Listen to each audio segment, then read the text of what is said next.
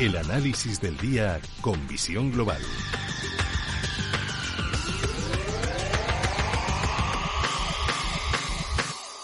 Y buscamos el siguiente análisis. Saludamos a Miguel Ángel Temprano, gestor independiente. Miguel Ángel, muy buenas noches. ¿Qué tal? Muy buenas noches, Gemma. Madre mía, ¿quién nos lo iba a decir, verdad? Sí. Que estemos donde estamos. Sí, sí, yo creo que nadie, nadie nos lo podíamos creer esto. Es decir, bueno, yo, yo tomé precauciones en su momento, pero siempre decía que, que bueno, era curarme en salud. Sin más, una persona de las que creo mejor informadas del país, que es Garrigues Walker, eh, dijo de una manera taxativa que no, porque pero su razonamiento era lógico. Se iban a hacer tanto daño a los rusos que no podían hacerlo. Pero el asunto es que lo han hecho. No, no, sé si los rusos o el zar que tienen, este dictador, eh, eh, pero tengo la sensación que este dictador no va a consentir salir con el rabo entre las piernas y que va a terminar ocupando al coste que sea eh, Ucrania. Y la pregunta es, eh, bueno, ¿qué vamos a hacer el resto del mundo? O, ya han amenazado con una tercera guerra mundial, ¿no? me parece.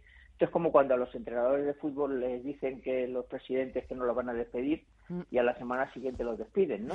es decir, han mentado al bicho. Sí, sí. Entonces, no lo sé, es una verdadera, una verdadera locura, una verdadera locura. Eh, las imágenes que vemos, eh, bueno, los ucranianos, eh, yo creo que se merecen el respeto del mundo entero porque un país indefenso ante una gran potencia estén luchando los propios ciudadanos prácticamente con piedras porque se están poniendo delante de los tanques. Mm.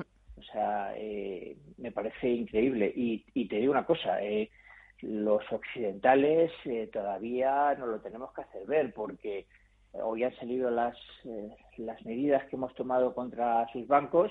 Primero, no es contra todos. En segundo lugar, hemos dejado al principal banco fuera, porque claro, es que tienen que cobrar el gas que nos venden. Si no pueden cobrar el gas, no nos lo van a vender.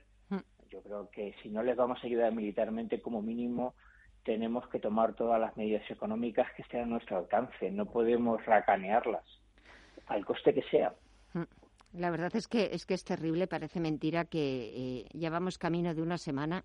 Mañana precisamente se cumple esa semana. Eh, eh, nadie podía o, nadie de buena voluntad o que todavía creemos en, la bondad del ser humano podíamos pensar que, que bueno que al final se decidiera a invadir un país. Antes estaba hablando hace unos minutos con una socióloga de ver cómo la sociedad también o cómo nosotros como sociedad afrontamos emocionalmente un conflicto de este calibre en el que pues a veces también nos sale la empatía porque pues esas mismas personas que hoy estamos viendo sufriendo, eh, familias eh, separadas, eh, sin saber qué va a ser de ellos, con un futuro incierto, hace una semana o hace diez días estaban, podían estar haciendo lo mismo que estamos haciendo nosotros, nosotros ahora, y es verdad que que la vida puede cambiar de, un día para otro. Es verdaderamente terrible.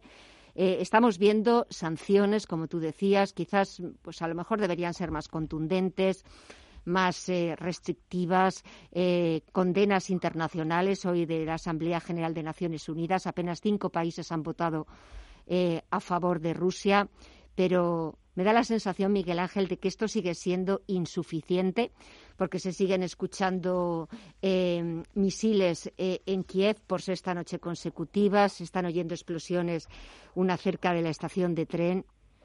¿Esto cuándo va a parar?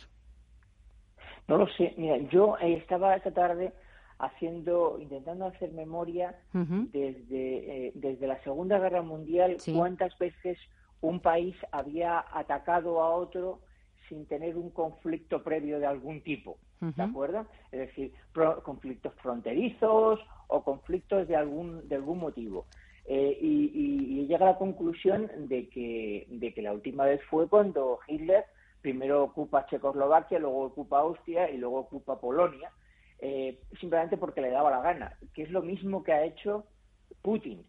Eh, claro, mm, mira, hay un, hay un una miniserie, una especie de documental en Movistar de tres capítulos sobre Putin que recomiendo a todo el mundo ver. Se llama eh, Putin de espía presidente que refleja mucho cómo es este señor, es un, reportaje inglés, cómo, cómo es este la mentalidad de, pequeño dictador que tiene este hombre, de zar. y claro, este tipo de gente además se rodea de una guardia pretoriana que solamente le dicen lo alto, lo guapo, lo rubio y los ojos azules que tiene tan bonitos, eh, con lo cual te lo terminas creyendo. Eh, y, donde como nadie te dice nunca que no a nada, pues como ahora tú no vas a ganar una guerra en pocos días y si no la ganas, pues echas más carne en el asador, que al final lo que conlleva es a que sufra la gente de Ucrania y tu propio país. Pero claro, en ese, en ese, eh, en ese estado, en esa guardia de cops que, que tiene, que le rodea, eh, suelen ser prácticamente infranqueables. Eh, Hitler llevó a una guerra, a una guerra fratricida a, su país y, no lo mató nadie, nadie se terminó oponiendo a él. No sé exactamente muy bien por qué, pero nadie lo hizo. lo que me hace pensar que es muy raro que alguien se levante con potencia suficiente y eche a este hombre del poder que yo creo que es la única manera de que esto se pueda acabar. Yo estoy convencido de que va a hacer lo que haga falta para arrasar Ucrania, porque se lo ha puesto en las narices eh, y los eh, occidentales tendremos que tomar al final todo tipo de medidas para que se quede en Ucrania y no vaya a otros países. Y, cuando eso ocurra, el siguiente nivel será horroroso. Ah, y ese tipo de medidas eh, eh quizás la, última puntilla para, para de alguna forma acabar económicamente eh, asfixiando eh, a, Rusia, en tu opinión, ¿cuáles serían? Porque hemos visto, pues sí. Eh, Dime, perdona. No, no, yo lo he dicho desde el primer día, que además era la medida. Yo tengo un artículo publicado hace, yo creo que ya más de un año. En este caso hablaba sobre el, el yuan digital y hablaba de que China se quería salir del sistema SWIFT precisamente porque era una manera de que los americanos le tenían estrangulado. Eh, bueno, mm, yo vi claro que el sistema SWIFT era la manera de estrangular la economía. Pero claro, la primera cosa que se dijo es vamos a atacar solamente a, cinco bancos rusos, entre los cuales curiosamente no, incluían al tercero, que es Gazprom Bank, pero es que eh, incluían al primero, que era el Cyberbank. Bueno, pues al, al, al se lo han quitado ya, ya no le han hecho ninguna medida. Pero bueno, es que la banca rusa, además de los bancos rusos, hay mucha banca internacional. Claro, si yo puedo seguir haciendo operaciones con la banca internacional, aunque estén asfixiando a los bancos propiamente rusos, como el VTB, que es del, del, gobierno, eh, puedo seguir operando. La medida, la medida radical, radical, lo que pasa es que conlleva que nos corten el gas. Mm. Pero vamos a ver, nos lo van a cortar sí o también, porque si no les podemos pagar, pues ese momento asfixia completamente a la economía rusa. No tienen alternativa, se dicen que si van con los chinos. Esto es como el WhatsApp y el Telegram. No sé si lo recuerdas, que la gente decía, cuando empezaba a decir que si WhatsApp tenía o no eh, eh, agujeros de seguridad, la gente se iba a Telegram. Bueno, al final no se fueron. ¿Por qué? Pues porque todo el mundo estaba en el WhatsApp. Entonces, eh, aquí ocurre igual. Mm, no hay manera. No puede volver con el número de mensajes que se emplean diariamente Tú no puedes enviarlos por email o por, o por, telex o por fax o ese tipo de cosas. O, lo haces mediante SWIFT o no lo haces. Y estrangulas su sistema bancario. Y si estrangulas su sistema bancario, inmediatamente bloqueas su economía. Es que, pero yo creo que estamos tardando en hacerlo. Lo que pasa es que, claro, cuidado también de una cosa. Creo que lo tenemos que hacer con las consecuencias que haya. Con las consecuencias que haya pero que este zumbao es capaz de decir cómo le estrangulemos la economía, eh, cuidado y nos tira una bomba. O sea, mm. pero creo, creo que, que, ya vivimos la Segunda Guerra Mundial. Los que no la vivimos porque no habíamos nacido, la hemos visto mil veces en los, en, los libros de historia. No podemos permitir que se repita.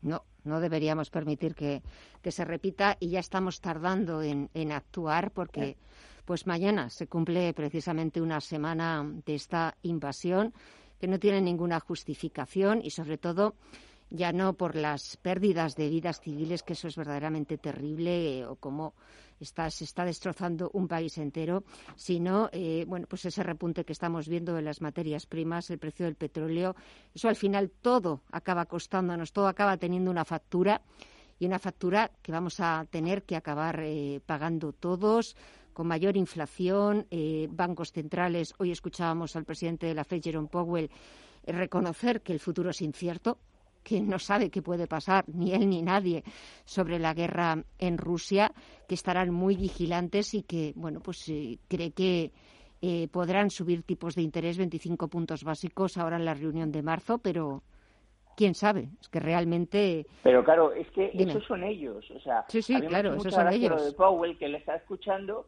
porque eh, decía, bueno, pero, pero voy a subir 0,25 en marzo. Sí. Eh, bueno, realmente ha dicho, voy a llevar, a, voy a proponer que se suba. Eh, pero bueno, los, la economía americana es que dista mucho de la europea, en todos los sentidos, en el nivel de recuperación, en el nivel de recuperación de empleo, en absolutamente todo. Y ellos son autárquicos tanto en petróleo como en gas. nosotros no tenemos nada.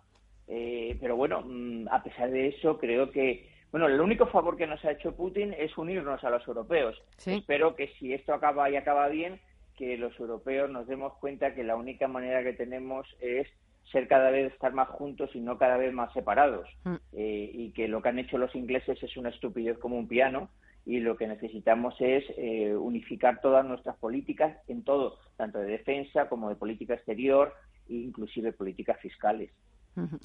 Pues esperemos, sobre todo lo más importante es eh, eh, ver qué es lo que sucede con esta guerra, con este conflicto y, bueno, pues intentar ir eh, sobreviviendo un día tras otro, ver cómo va evolucionando e irlo contando y analizando, como siempre hacemos aquí con los mejores, lo que está pasando. Miguel Ángel Temprano, gestor independiente, muchísimas gracias, como siempre, por tu análisis. Que pases una muy buena semana y hasta pronto. Un fuerte abrazo. Igualmente, Muchas gracias a ti. A ti.